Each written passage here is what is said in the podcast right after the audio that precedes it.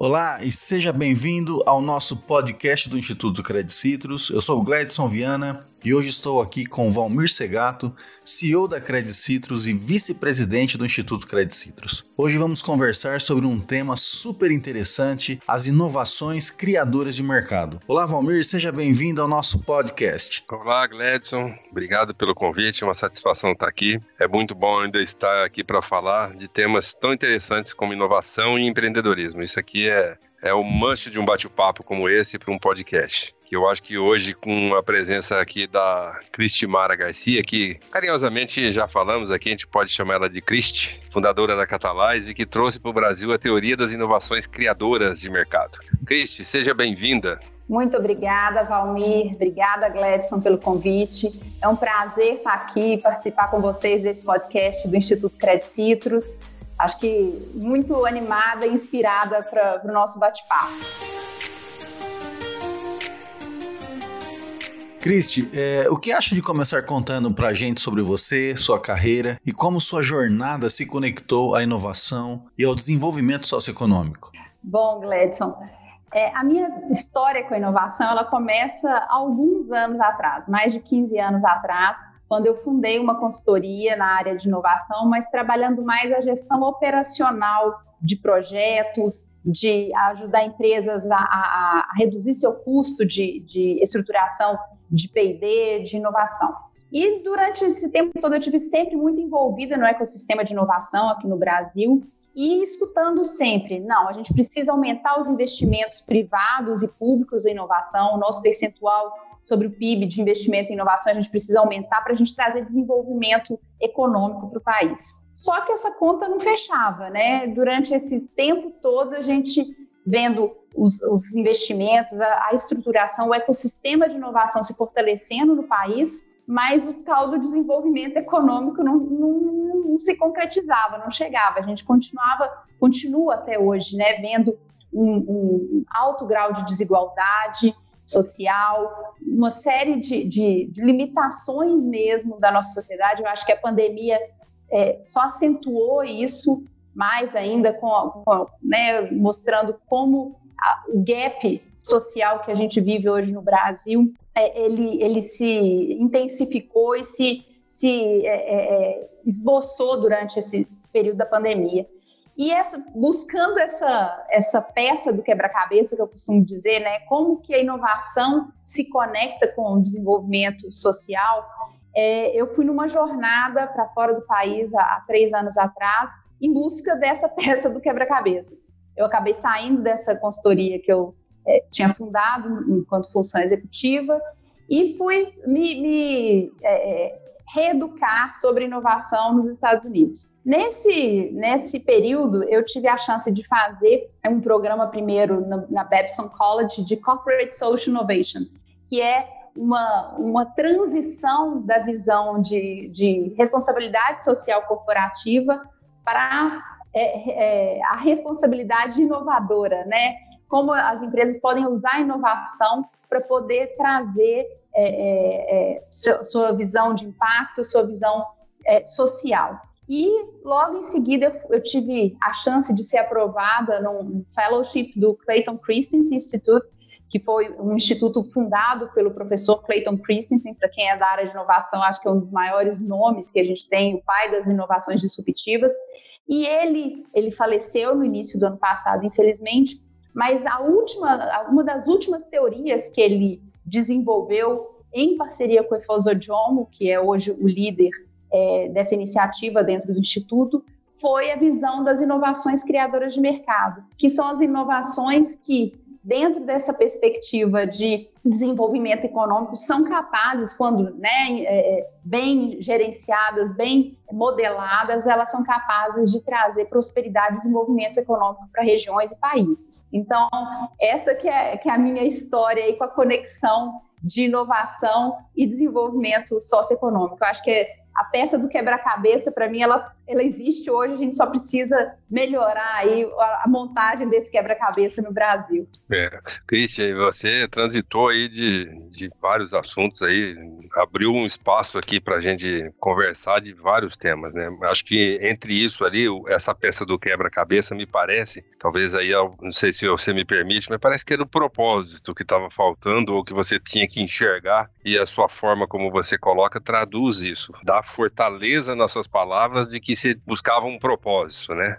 Esse propósito você enxergou ali no papel socioeconômico, né, das organizações, dos investimentos, dos empreendedorismo. Através aí do Clayton Christensen, né, Instituto, parece que ela está ali em Boston, né? É isso, se não me engano. Isso, isso. É, que é uma, uma referência nessa área de inovação no mundo, né? Então, eu, eu acho que isso daqui é ter uma visão que você está colocando. Como se dá essa visão na prática, né, desse propósito e o papel socioeconômico da realização das organizações, dos investidores, de empreendedores? Como é que você coloca isso na prática? Quando a gente, né, quando você fala desse propósito, e, e, e, eu acho que, que é em busca de um propósito enquanto indivíduo que a gente acaba chegando nesse propósito maior, né? Eu acho que, primeira coisa, eu sempre fui apaixonada por organizações, empresas, corporações e o papel delas na sociedade. Ao mesmo tempo, é, eu vejo hoje, a gente às vezes aqui no Brasil, principalmente, a gente tem uma relação, né, muito, é, é,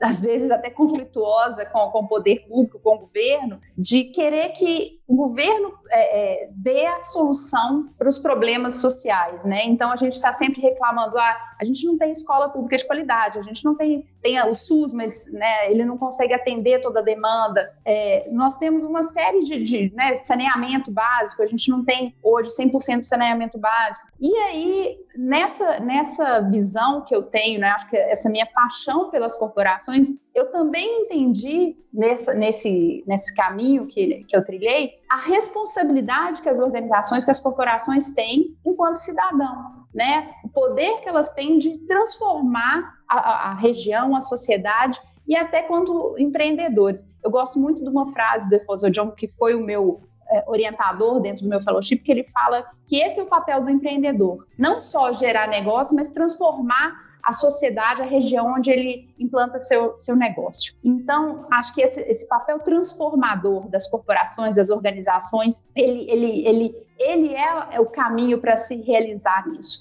E dentro da, da, perspectiva das inovações, aí só trazendo um pouco desse conceito né, das inovações criadoras de mercado, como que elas operam essa, essa, essa visão de transformação social e econômica, eu gosto, é, é, quando a gente fala de inovação, né, qual que é o conceito geral de inovação?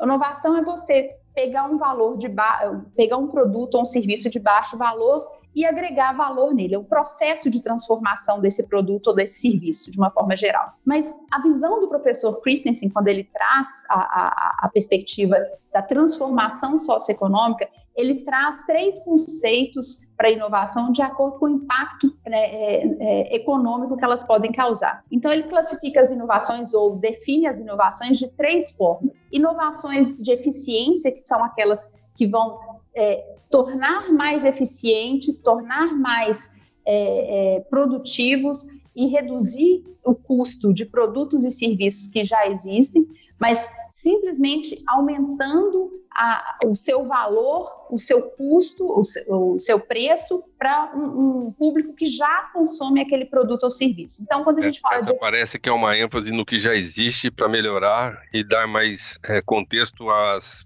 posições atuais. Exatamente. Então, quando a gente fala de eficiência, é eu aumentar é, é, a capacidade de, de produção de um determinado produto, quando, por exemplo, a gente vê né, a transferência de fábricas para outros países onde o custo trabalhista é mais barato, onde eu vou aumentar, por exemplo, geralmente muito ligado a, a, a inovações de, de, processo, né? Como que eu agilizo, como é que eu torno meu processo mais eficiente. Perfeito. Mas, é, automação, metodologia, formatos squads de produção, de resultado, isso. E aí, do ponto de vista econômico, elas são, elas, elas são importantes para a economia, né? elas mantêm a economia vibrante, elas mantêm a competitividade de quem está investindo nesse tipo de inovação, mas, por outro lado, se você olhar pela perspectiva de desenvolvimento econômico, ela deixa até de gerar empregos, ela reduz o número de empregos, uhum, muitas vezes. Correto. né? O segundo tipo de inovação são as inovações de sustentação. O que, que elas são? São inovações que ampliam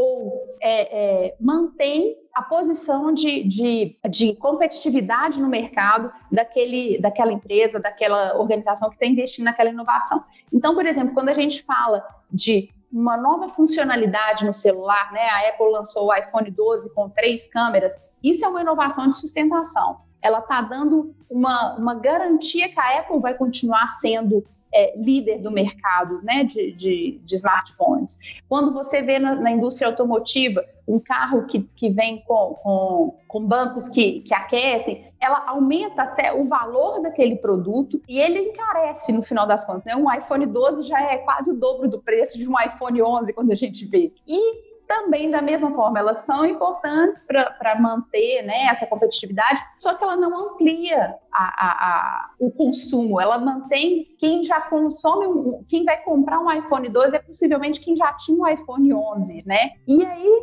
o terceiro tipo são as chamadas inovações criadoras de mercado. Essas sim, do ponto de vista de desenvolvimento econômico, pela forma como elas são implementadas de forma sistêmica, elas são capazes de é, é, trazer essa visão de prosperidade e desenvolvimento socioeconômico para regiões e países. Por quê? Porque elas vão endereçar, geralmente, uma incapacidade de consumo ou um gap de, de, de acesso a um determinado produto ou serviço. Elas fazem produtos ou serviços que eram caros e, e, de difícil acesso se tornarem mais baratos e mais acessíveis. Então, elas criam novos empregos, a forma como ela é, é, é estruturada, a modelagem de negócio, onde você faz é, uma integração da cadeia de valor para poder atender aquela demanda esquecida né, ou desatendida, você acaba trazendo mais pessoas para dentro da, da, da situação de consumo, você acaba desenvolvendo uma nova cadeia de fornecedores de valores, você acaba trazendo uma, uma, uma implementação de infraestrutura e novas instituições são fortalecidas até com, essas, com esse tipo de inovação. E aí, dentro das pesquisas do Instituto, do professor Christensen, eles já chegaram até o ponto de dizer que elas são capazes de reduzir até o nível de corrupção nas regiões onde elas são implementadas. Então, por aí você vê o poder que elas poder dela, têm, né? né? Eu acho uma coisa muito impressionante. E esse terceiro pilar que você colocou é onde você mais se desenvolveu, mais explorou. É, é esse, esse ponto hoje do, do, meu trabalho, a gente né, vai falar sobre isso um pouco, de trazer para o Brasil, principalmente, essa perspectiva de, de como a gente virar a chave ou olhar com novas lentes para mercado, os mercados que estão desatendidos, os mercados que hoje não podem consumir determinados produtos ou serviços e como a gente viabiliza que eles se tornem consumidores. A partir do momento que você viabiliza esse consumo, você cria todo esse essa esse ciclo virtuoso, né, que a gente acabou de falar.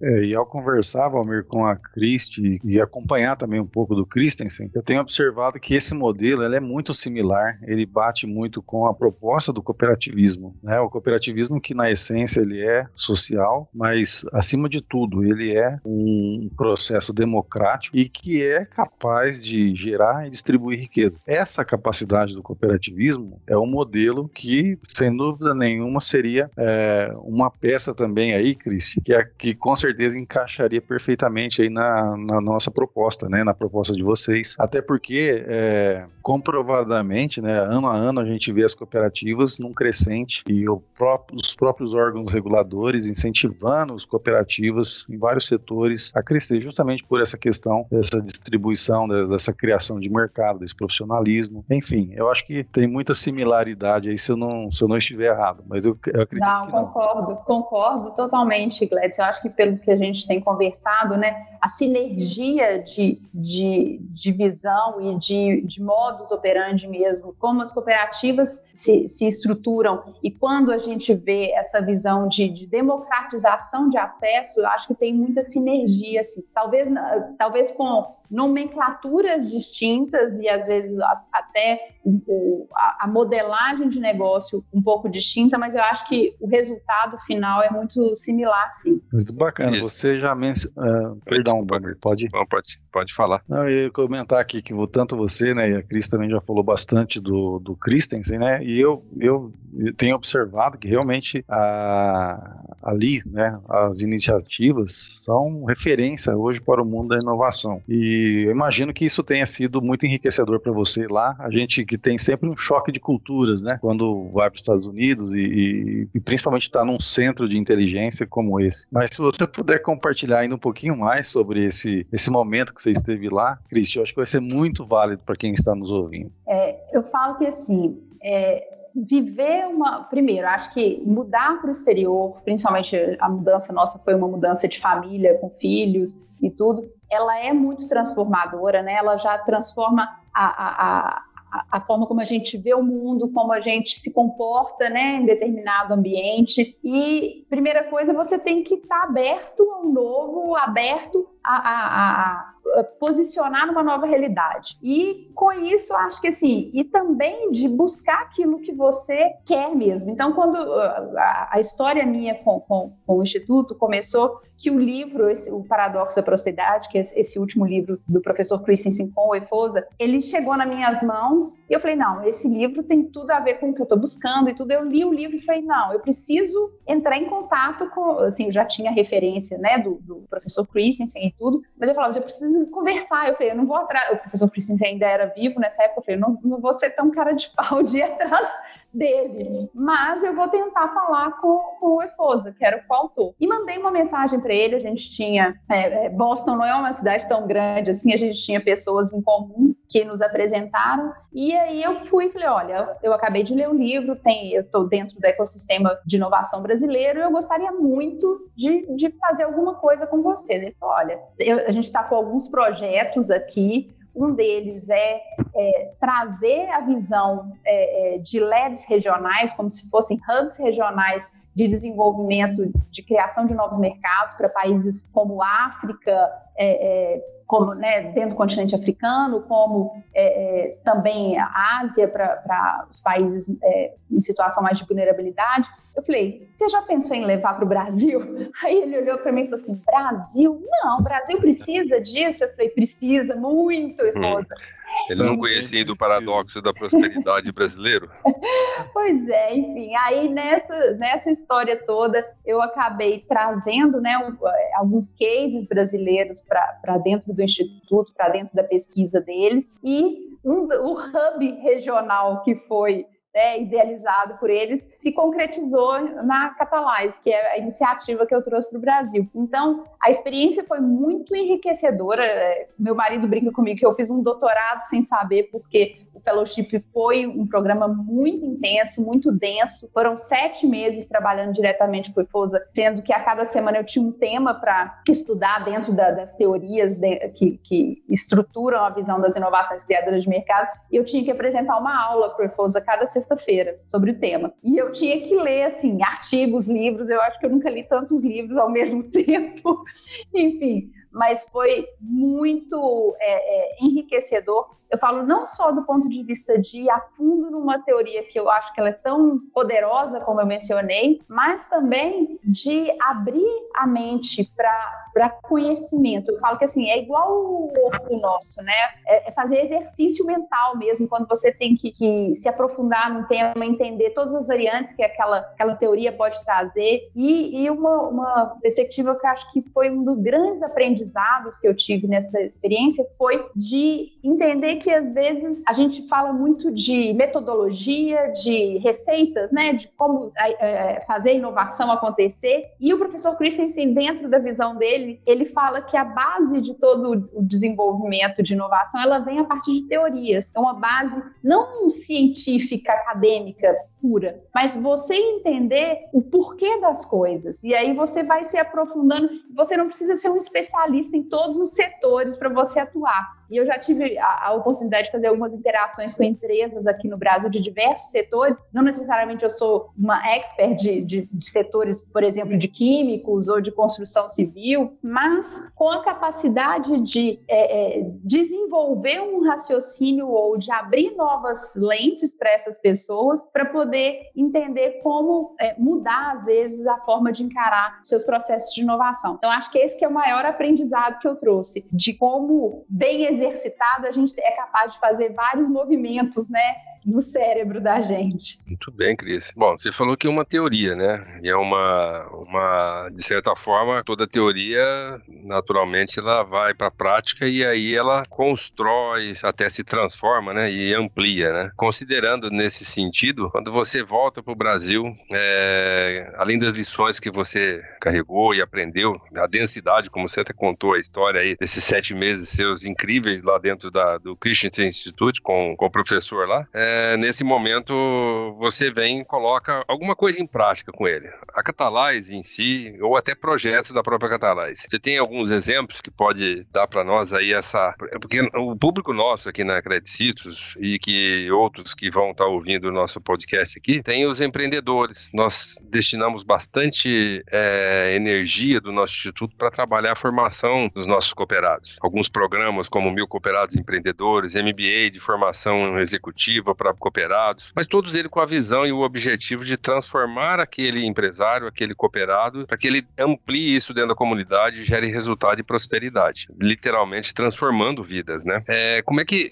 nas suas experiências e dentro do instituto você já vê isso acontecendo ou projetos que estão fazendo e, e quantifique e mostre, tangibilizando um pouco desse aprendizado dessa teoria que o professor Christian desenvolveu e você tanto já contou para nós e aprendeu bastante com ela. É, eu acho que de forma bem prática a gente tem tantos cases né, que, que a gente já avaliou e validou dentro dessa perspectiva que acontece aqui no Brasil, a gente tem, por exemplo, é, a, o Nubank. O Nubank ele endereçou um mercado de não consumo quando ele começou a, a visualizar que pessoas tinham problema de crédito, de abertura de conta, de, de deslocamento para agências bancárias. Então, o Nubank criou uma, uma nova, um novo mercado quando ele trouxe para a plataforma do celular a visão e, e inclusão de bancarização de várias pessoas que nunca tinham tido nenhum uma conta bancária. Um outro exemplo, aí já saindo né, da, da, área financeira, é o Vivenda, programa Vivenda, que a partir da visão do, do, do empreendedor fundador, dos fundadores, dos empreendedores fundadores, eles enxergaram que existia um déficit qualitativo de habitação no Brasil. O que, que isso queria dizer? Pessoas em, em regiões de vulnerabilidade viam vários programas governamentais criando infraestrutura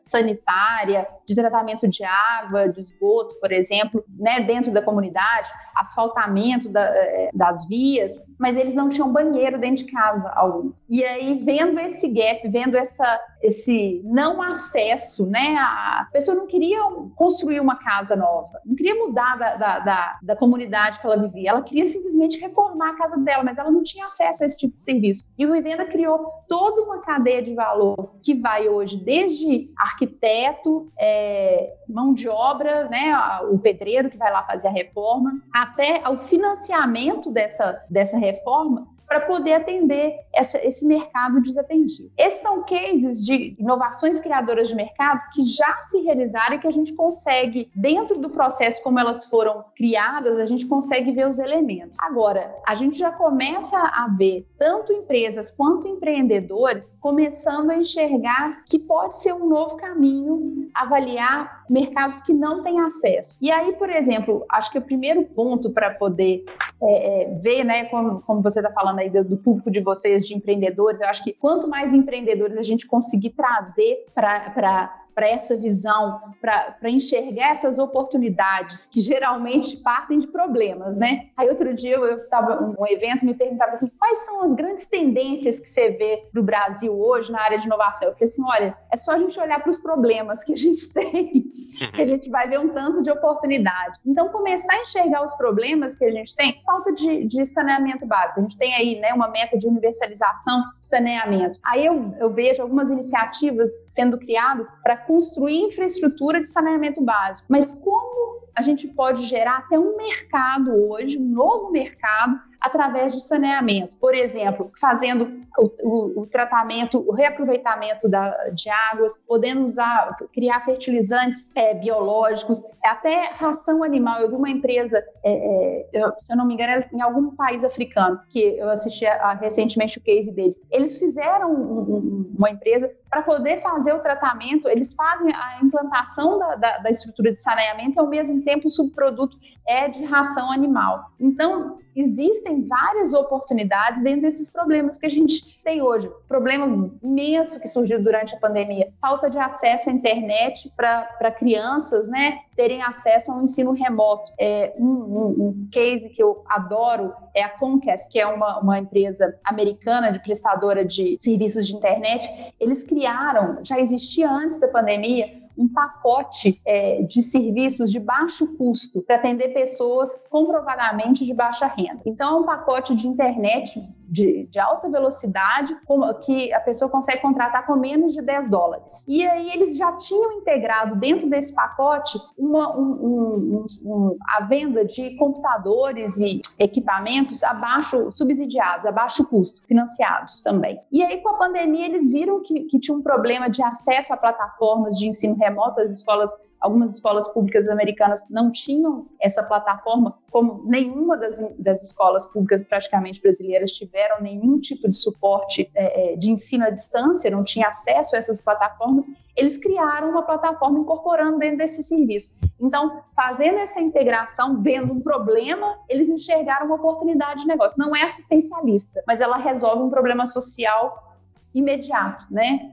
Então, de forma imediata. Então, eu acho que, que esses são grandes exemplos de oportunidades que a gente tem no país hoje para empreender e enxergar pessoas que não têm oportunidade de consumir determinado produto ou serviço porque ele é caro, porque não tem tempo para consumir aquele produto ou serviço, porque não tem é, capacidade técnica de consumir aquele produto ou serviço, ou até não tem acesso, né? não tem acessibilidade àquele produto ou serviço. Essas são as que a gente chama barreiras de consumo, né? O que, que impede as pessoas de consumir. Então, acho que de forma prática, a gente consegue enxergar isso e modelar isso através é, você citou a, teoria. Na verdade, as inovações criadoras de mercado, um cesto de, de teorias ou de formas de pensar e de modelar negócio para poder trazer essa visão de desenvolvimento socioeconômico. Cris, e você falando um pouco sobre essa questão do assistencialismo, isso me remete muito aqui a uma necessidade um cultural, né? O Brasil tem de achar que é, todas essas demandas sociais elas devem ser filantrópicas, assistenciais e a proposta dessas inovações é pensando realmente no mercado e liberando acesso àqueles que não têm condições. Ou seja, é, não é você entregar as coisas, né? Não é você dar as coisas, você possibilitar que aquelas pessoas possam acessar em melhores condições aquele mesmo recurso, né, que talvez só os mais abastados poderiam ter, né? Eu acho que isso é uma coisa muito importante hoje que precisa ser mudada no Brasil. As próprias instituições do terceiro setor, elas precisam ter mais consciência a respeito dessa, dessa forma de agir, que é uma forma muito mais madura, muito mais inteligente, e é um ciclo que começa e não tem fim, né? Porque você gera emprego, você gera, você movimenta toda a cadeia produtiva Exatamente. Exatamente. em torno dessas, né? E olha só, quando você fala,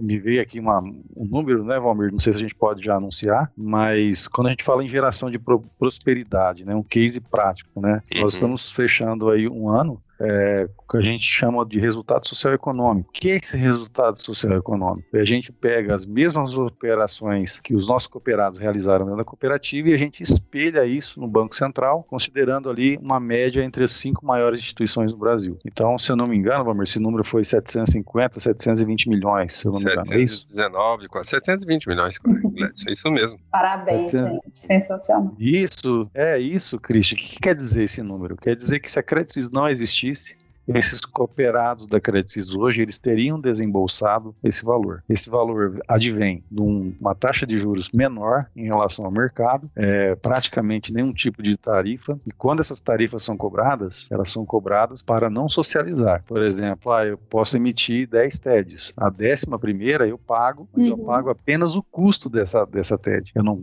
a cooperativa não ganha, não tem receita vendendo TED, né? Como nas instituições tradicionais. Tradicionais. E a outra coisa vem das sobras, que a gente não chama aqui de lucro. Uhum. Mas essas sobras, que são um montante de 220 milhões, foram estão sendo devolvidas para o cooperado. De que forma? Em forma de riqueza ainda mais apurada. Parte disso vai para a conta corrente e parte disso vai para o capital. Esse capital ele vai crescendo, se alimentando e esse cooperado quando completa 65 anos e no mínimo 10 de associação, ele começa a resgatar como se fosse uma previdência. Uhum. E além de tudo isso que a cooperativa possibilita, ela transformou então o instituto num pilar estratégico para transbordar tudo isso. Ou seja, a gente ainda pega uma parte do resultado, né, através do nosso nossos fundos lá, o FIS e o FATS, e converte isso para as comunidades e para os cooperados. Investimento puro, né? É na veia mesmo para gerar é, crescimento e agregação de valor. Então, puxa, como, como isso bate muito com as nossas visões aqui, né? Uma alegria muito grande poder falar com você, né, Valmir? Exatamente. A gente poderia até falar, muito mais aqui, porque eu vi que acho que você já deve ter na Catalais alguns projetos que você pode nos contar. E acerca disso, se você tiver uma palhinha para falar um pouco do que você executa no dia a dia com, com seu, com seu empreendedorismo, hein, com o seu dia a dia do, do voltado para a inovação, eu acho que isso também enriqueceria um pouco, porque você está demonstrando para nós não só o tema da teoria, mas muito como se coloca na prática, né? Que é o que você falou, a, a cesta de várias teorias, né? É bom. A Catalais, ela, acho que o primeiro pilar dela que a gente traz é o pilar de, de conhecimento. Então, é, acho que só um passo atrás antes de falar dos pilares da Catalais, a Catalais se, se posiciona como um action tank, né? Acho que o termo think tank, que é o, o instituto hoje, o Christensen Institute, ele é um think tank, que é um, um, um núcleo de pensar, de pesquisar, de trazer conhecimento. A Catalyse, ela se propõe também a isso, mas com um passo a mais, com um passo de executar, de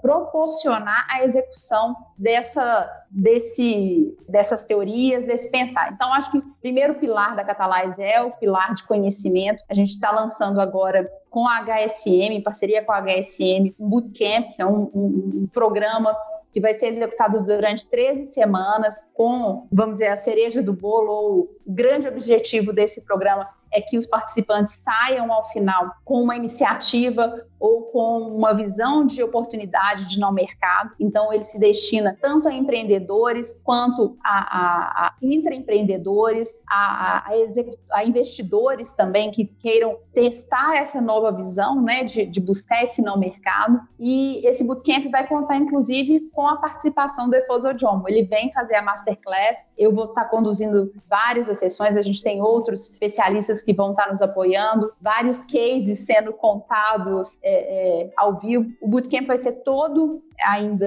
é, é, online, né, mas com atividades síncronas e assíncronas, né, com atividades ao vivo e com atividades remotas. Então, esse é um dos grandes projetos da Catalyse agora para esse primeiro semestre. A Catalyse, o segundo pilar dela, e a, dentro dessa parte de conhecimento, a gente tem feito também vários trabalhos de workshop, de capacitação e treinamento em company, com empresas que querem trazer esse conhecimento, internalizar esse conhecimento, e a gente já trabalhando de uma forma a entender quais são os potenciais é, mercados de não consumo para essas organizações, pensando que elas ganham competitividade, onde ninguém mais está atuando, elas têm essa chance de atuar. É, o segundo pilar que a Catalyse tem é exatamente esse de trabalhar com corporações que queiram revisitar o seu portfólio de inovações e entender quais são as oportunidades que elas estão deixando de, de avaliar. Então, trazer o ferramental da Catalyze, como eu disse, não é metodologia, é um ferramental de é, internalizar esse conhecimento e entender quais são as potencialidades de mercado,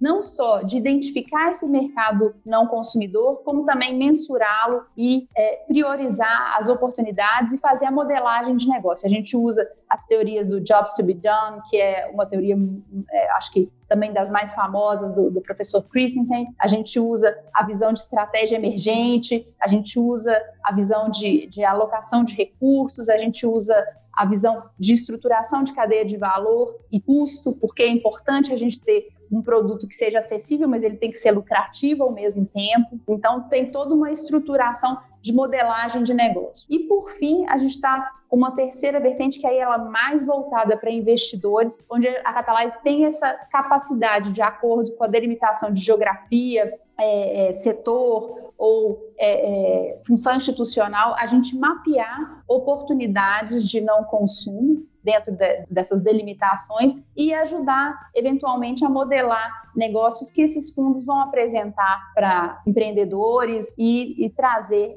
esses projetos é, é, à vida, né? Acho que são essas grandes iniciativas que a Catalyze se propõe hoje. É, no Brasil, a gente espera expandir a América Latina e eu falo que, que eu penso grande, né? Eu quero eu, eu, vejo a gente com potencial de, da mesma forma que a gente tem esses problemas aqui no Brasil, a gente tem na América Latina, a gente tem na África, a gente tem em alguns países asiáticos que a gente tem né, uma visão grande. Eu acho que, que esse é o grande, a, a, o grande objetivo nosso no final. Muito bem. É, depois de um bate-papo desse aqui, com esse nível, com essa profundidade, conhecendo o teu lado empreendedor, esse knowledge que você tem todo aí, esse conhecimento, né, que você já está mostrando na prática com seus projetos aí, e até mapeando oportunidades aí, é, eu acho que nós aprendemos um pouquinho mais hoje aqui e podemos compartilhar coisas muito interessantes, Gladson. É isso aí, Valmir. Eu acho que a sustentabilidade, né, deve ser realmente a chave de uma empresa e a inovação é uma das portas para esse sucesso. Então, é assim, cheios de motivação, encerramos mais esse podcast agradecendo a você, Cristi, por compartilhar tanto conhecimento com os nossos ouvintes e também a você, Valmir, pela sua participação, por estar conosco aqui nesse momento. Eu que agradeço a Cristi, a você, Gladys. Para mim é uma satisfação e uma honra ter participado desse bate-papo. Sensacional.